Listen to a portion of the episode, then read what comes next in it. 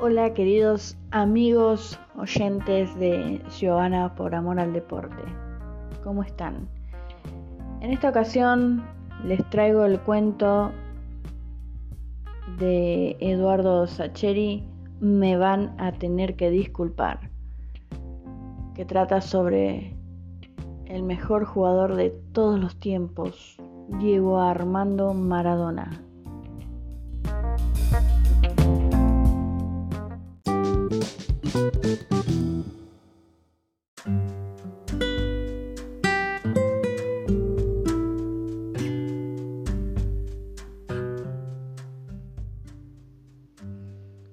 Me van a tener que disculpar. Yo sé que un hombre que pretende ser una persona de bien debe comportarse según ciertas normas, aceptar ciertos preceptos, adecuar su modo de ser a determinadas estipulaciones convenidas por todos. Seamos más explícitos. Si uno quiere ser un tipo coherente, debe medir su conducta y la de sus semejantes, siempre con la misma e idéntica vara.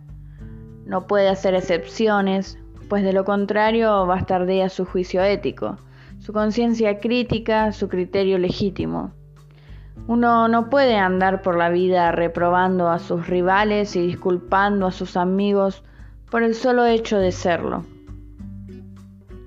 Tampoco soy tan ingenuo como para suponer que uno es capaz de sustraerse a sus afectos y a sus pasiones, que uno tiene la idoneidad como para sacrificarlos en el altar de, de una imparcialidad impoluta. Digamos que uno va por ahí intentando no apartarse demasiado del camino debido, tratando de que los amores y los odios no le trastoquen irremediablemente la lógica. Pero me van a tener que disculpar, señores. Hay un tipo con el que no puedo. Y ojo que lo intento. Me digo, no puede haber excepciones, no debe haberlas y la disculpa que requiero de ustedes es todavía mayor, porque el tipo del que hablo no es un benefactor de la humanidad, ni un santo varón, ni un valiente guerrero que ha consolidado la integridad de mi patria. No, nada de eso. El tipo tiene una actividad mucho menos importante, mucho menos trascendente, mucho más profana. Les voy adelantando que el tipo es un deportista. Imagínense, señores, llevo escritas 263 palabras hablando del criterio ético y sus limitaciones. Y todo por un simple caballero que se gana la vida pateando una pelota.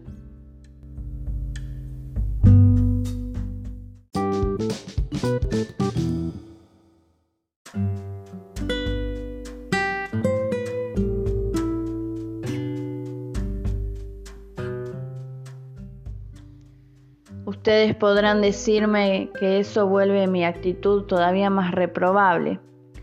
Tal vez tengan razón, tal vez por eso he iniciado estas líneas disculpándome. No obstante, y aunque tengo perfectamente claras esas cosas, no puedo cambiar mi actitud. Sigo siendo incapaz de juzgarlo con la misma vara con la que juzgo al resto de los seres humanos. Y ojo que no solo es un pobre muchacho saturado de virtudes. Tiene muchos defectos. Tiene tal vez tantos defectos como quien escribe estas líneas o como el que más. Para el caso es lo mismo. Pese a todo, señores, sigo sintiéndome incapaz de juzgarlo. Mi juicio crítico se detiene ante él y lo dispensa. No es un capricho, cuidado. No es un simple antojo. Es algo un poco más profundo, si me permiten calificarlo de ese modo. Seré más explícito. Yo lo disculpo porque siento que le debo algo. Le debo algo y sé que no tengo forma de pagárselo. O tal vez esta sea la peculiar moneda que he encontrado para pagarle. Digamos que mi deuda haya sosiego en este hábito de evitar siempre cualquier eventual reproche.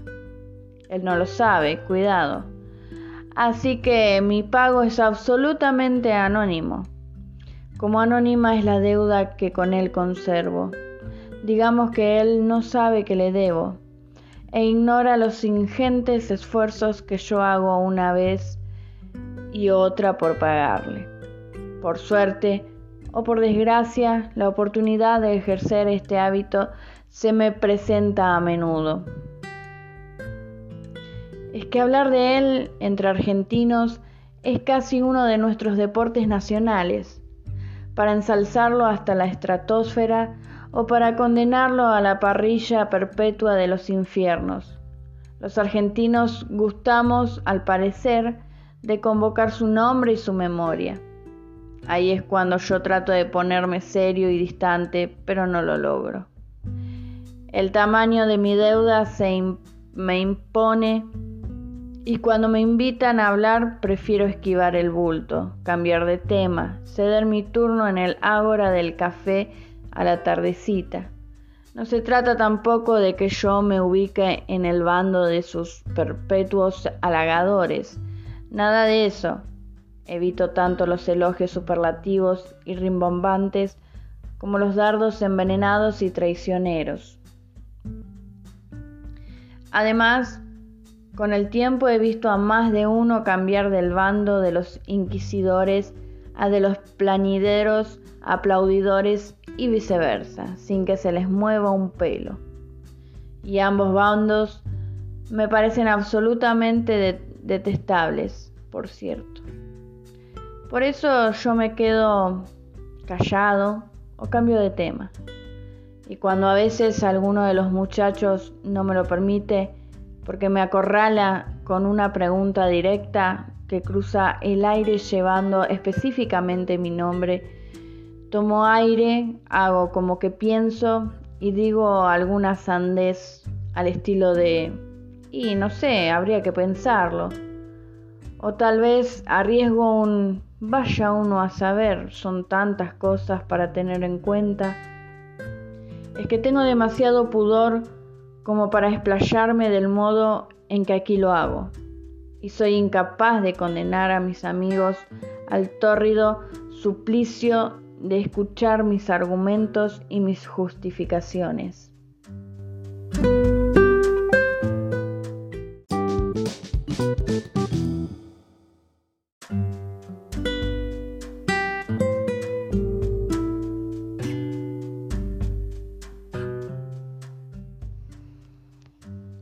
Por empezar, les tendría que decir que la culpa de todo la tiene el tiempo. Sí, como lo escuchan, el tiempo. El tiempo que se empeña en transcurrir cuando a veces debería permanecer detenido. El tiempo que nos hace la gauchada de romper los momentos perfectos, inmaculados, inolvidables, completos.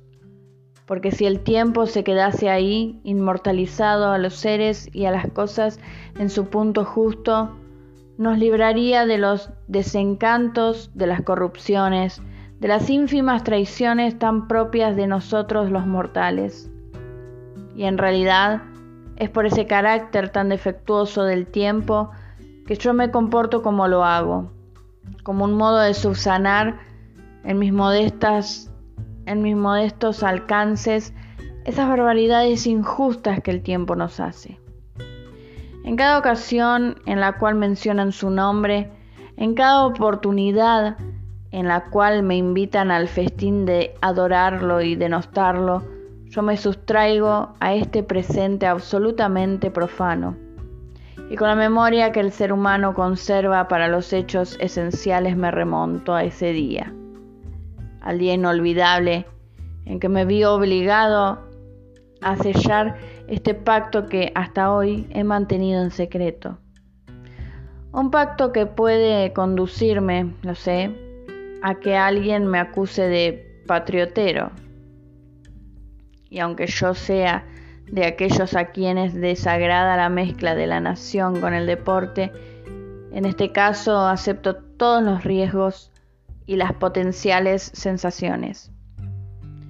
Digamos que mi memoria es el salvoconducto para volver el tiempo al lugar cristalino del cual no debió moverse, porque era el exacto sitio en que merecía detenerse para siempre, por lo menos para el fútbol, para él y para mí.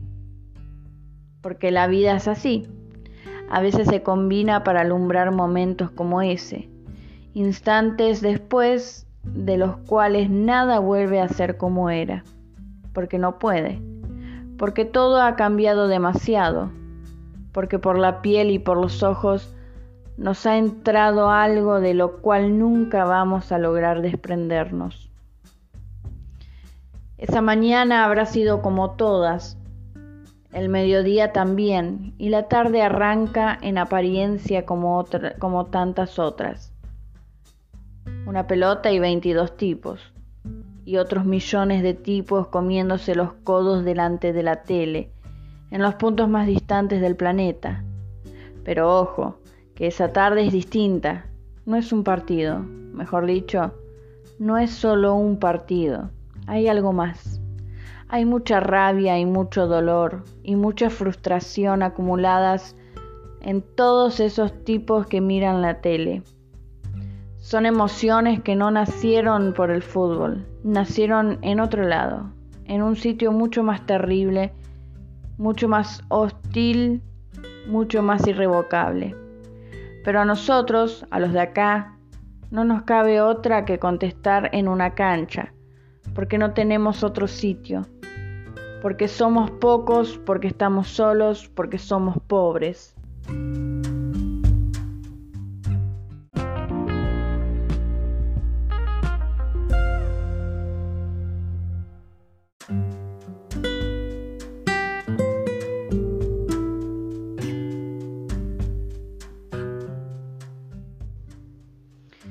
Pero ahí está la cancha, el fútbol, y son ellos o nosotros.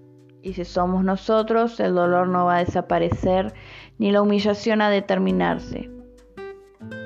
Pero si son ellos, ay, si son ellos, si son ellos, la humillación va a ser todavía más grande, más dolorosa, más intolerable. Vamos a tener que quedarnos mirándonos las caras, diciéndonos en silencio, ¿te das cuenta? Ni siquiera aquí, ni siquiera esto se nos dio a nosotros. Así que están ahí los tipos, los once nuestros y los once de ellos. Es fútbol, pero es mucho más que fútbol. Porque cuatro años es muy poco tiempo como para que te amaine el dolor y se te apacigüe la rabia. Por eso, no es solo fútbol, y con semejantes antecedentes de tarde borrascosa, con semejante prólogo de tragedia, va este tipo y se cuelga para siempre del cielo de los nuestros. Porque se planta enfrente de los contrarios y los humilla, porque los roba, porque delante de sus ojos los afana, y aunque sea les devuelve ese afano por el otro, por el más grande, por el infinitamente más enorme y ultrajante, porque aunque nada cambie, allá están ellos, en sus casas y en sus calles, en sus pubs, queriéndose comer las pantallas de pura rabia, de pura impotencia de que el tipo salga corriendo, mirando de reojito al árbitro que se compra el paquete y marca el medio. Hasta ahí, eso solo ya es historia. Ya parece suficiente, porque le robaste algo al que te afanó primero. Y aunque lo que él te robó te duele más, vos te regodeás porque sabes que esto igual le duele, porque hay más. Aunque uno desde acá diga, bueno, es suficiente, me doy por hecho, hay más. Porque el tipo además de piola es un artista, es mucho más que los otros. Arranca desde el medio, desde su campo, para que no queden dudas de que lo que está por hacer no lo ha hecho nadie. Y aunque va de azul, va con la bandera. La lleva en una mano, aunque nadie lo vea. Empieza a desparramarlos para siempre y los va liquidando uno por uno, moviéndose al calor de una música que ellos, pobres giles, no entienden. No sienten la música, pero sí sienten un vago escosor, algo que les dice que se les viene la noche. Y el tipo sigue adelante, para que empiecen a no poder creerlo, para que no se lo olviden nunca, para que allá lejos los tipos dejen la cerveza y cualquier otra cosa que tengan en la mano, para que se queden con la boca abierta y la expresión de tontos pensando que no, que no va a suceder, que alguno lo va a parar, que ese morochito vestido de azul y de argentino no va a entrar al área con la bola mansita a su merced, que alguien va a hacer algo antes de que le amargue, antes de que le amague al arquero y lo sortee por afuera, de que algo va a pasar para poner en orden la historia y que las cosas sean como Dios y la reina manden. Porque en el fútbol tiene que ser como en la vida, donde los que llevan las de ganar ganan y los que llevan las de perder pierden. Se miran entre ellos y le piden al de al lado que los despierte de la pesadilla, pero no hay caso. Porque ni siquiera cuando el tipo les regala una fracción de segundo más, cuando el tipo aminora el vértigo para quedar de nuevo bien parado de zurdo, ni siquiera entonces van a evitar entrar en la historia como los humillados, los once ingleses despatarrados e incrédulos, los millones de ingleses mirando la tele sin querer creer lo que saben que es verdad para siempre porque ahí va la bola a morirse en la red para toda la eternidad. Y el tipo va a abrazarse con todos y a levantar los ojos al cielo. Y no sé si él lo sabe, pero hace tan bien en mirar al cielo.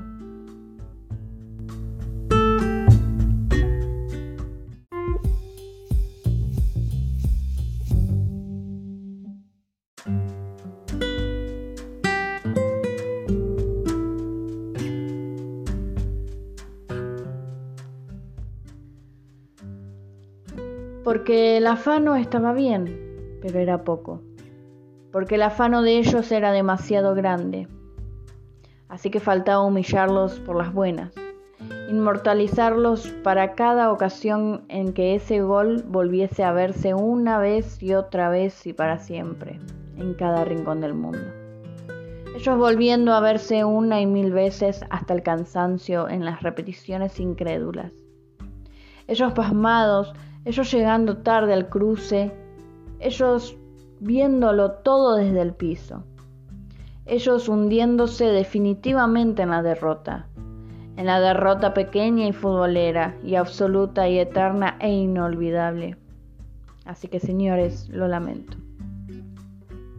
Pero no me jodan con que lo mida con la misma vara con la que se supone debo juzgar a los demás mortales. Porque yo le debo esos dos goles a Inglaterra, y el único modo que tengo de agradecérselo es dejarlo en paz con sus cosas. Porque ya que el tiempo cometió la estupidez de seguir transcurriendo, ya que optó por acumular un montón de presentes vulgares encima de ese presente perfecto, al menos yo debo tener la honestidad de recordarlo para toda la vida. Yo conservo el deber de la memoria.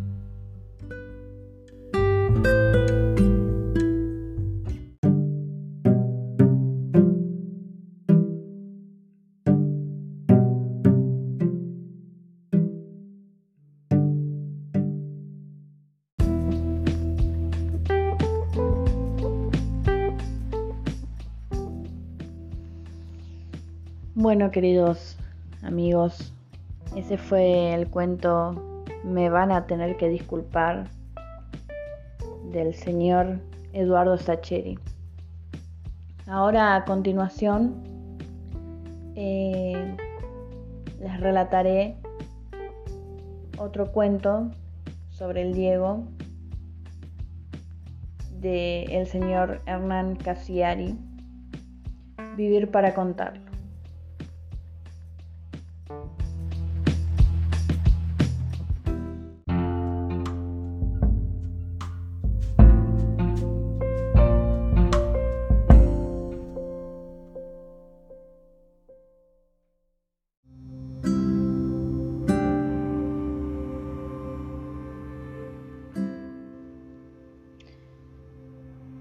Zacarías lo vi llorar tres veces en la vida. Cuando le dijeron que el Nacho era un varoncito, cuando les metiste el segundo a los ingleses y cuando te echaron del Mundial 94. Así que date cuenta. Gracias a vos descubrí que mi marido tenía sangre en las venas. Por eso si él reza, yo rezo. Y no me importa si otra vez hay que rezar por vos. En esta casa, cuando mi marido dice que hay que prender dos velas, se prenden dos velas y San se acabó. Vos no sos santo de mi devoción, ya te lo dije mil veces. Siempre me caíste para el culo, porque sos un fanfarrón y un boca sucia. El Zacarías me dice que si me gustara el fútbol sería otra cosa, que vos adentro de la cancha eras algo que no tenía nombre, una cosa de otro mundo que en tus mejores épocas eras capaz de enloquecer las leyes de la física y bla, bla, bla.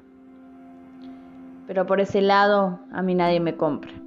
Yo soy una señora, no entiendo y no quiero entender de pelotas y pantaloncitos cortos. En cambio hay otras cosas que sí entiendo, y por esas cosas rezo estas noches. Pero ojo, no es por vos. ¿Sabes por qué rezo? Porque hubo momentos en los que no tuvimos nada, pero lo que se dice nada arriba de la mesa y vos le dabas alegría a mi familia. Alfonsín estaba haciendo estragos y gracias a Dios justo nos cayó del cielo un mundial que ganaste de punta a punta. Para mí fue un invierno horrible, porque solamente podía hacer buñuelos de acelga en el almuerzo y buñuelos de acelga en la cena. Pero si hoy les pregunto al Nacho o al Zacarías qué se acuerdan de ese invierno, ellos te nombran, se llenan la boca de vos, sonríen. No se acuerdan de otra cosa, no tienen la menor idea de que pasaron hambre. Afuera en la puerta de la clínica donde respirás por un tubito, está lleno de periodistas extranjeros sacándole fotos a un mundo de gente que, pretende que prende velas y que se pasa la madrugada recitando el rosario. A veces me da un poco de vergüenza que el resto del mundo crea que somos tan básicos, tan cabezones. Pero después me dan ganas de explicarle al mundo que nadie reza por el boca sucia, ni tampoco por el fanfarrón. Me dan ganas de explicarle al mundo qué país es este, qué pocas alegrías hemos tenido en los últimos 20 años y que de esas pocas casi todas vinieron con tu firma. Con lo que nos cuesta ponernos de acuerdo en algo, con lo que nos cuesta reírnos o llorar o gritar por lo mismo, con lo que nos cuesta cantar Argentina, Argentina, y al mismo tiempo sentir que el pecho se infla, y hacer fuerza por lo mismo, y querer ser mejores, y patalear de rabia. El día de la efedrina salí a la calle, y te lo juro por mis tres hijos, por primera vez en la vida vi a todo el mundo llorando. La gente iba en silencio por la calle, arrastrando los pies y se le caían los mocos, todo el país desinflado y mudo. Qué raros que somos, pensé, pero me sentí orgullosa de esta sangre que era mía, porque yo también lloraba y no sabía desde cuándo. Si hasta el Cayo, que nunca te vio levantar una copa del mundo, tiene un póster tuyo en su pieza y habla de vos como si tuviera vivido. Si hasta el nono te perdonó que mandaras a la puta que los parió a toda Italia en directo. Si incluso el Nacho, que odia el fútbol, sabe que sos mucho más que eso y te defiende. ¿Cómo no voy a rezar para que te pongas bien? Dentro de muchos años los hijos de los hijos de la Sofi van a vivir en un país mucho mejor que el que tenemos ahora. Estoy segura. Y nadie se va a acordar que eras un fanfarrón y un boca sucia. En los libros de lectura se va a decir de vos solamente lo importante. que acá una vez nació un negrito que jugaba la pelota mejor que nadie que era capaz de levantar a un pueblo triste y volverlo loco de alegría, de hacerlo feliz incluso en las épocas más negras, para que no se muera ese rezo, para que te cures, para que puedas descansar de todo el esfuerzo de haber sido único y te quede tiempo para ser un tipo común, para que puedas ver a tus nietos, abrazarlos y contarles quién fuiste. Debe ser muy lindo llegar a viejo, mirar a un nieto a los ojos y decirle con el corazón despierto, ¿sabes quién era yo? Yo era Diego Maradona y estar vivo para contarlo.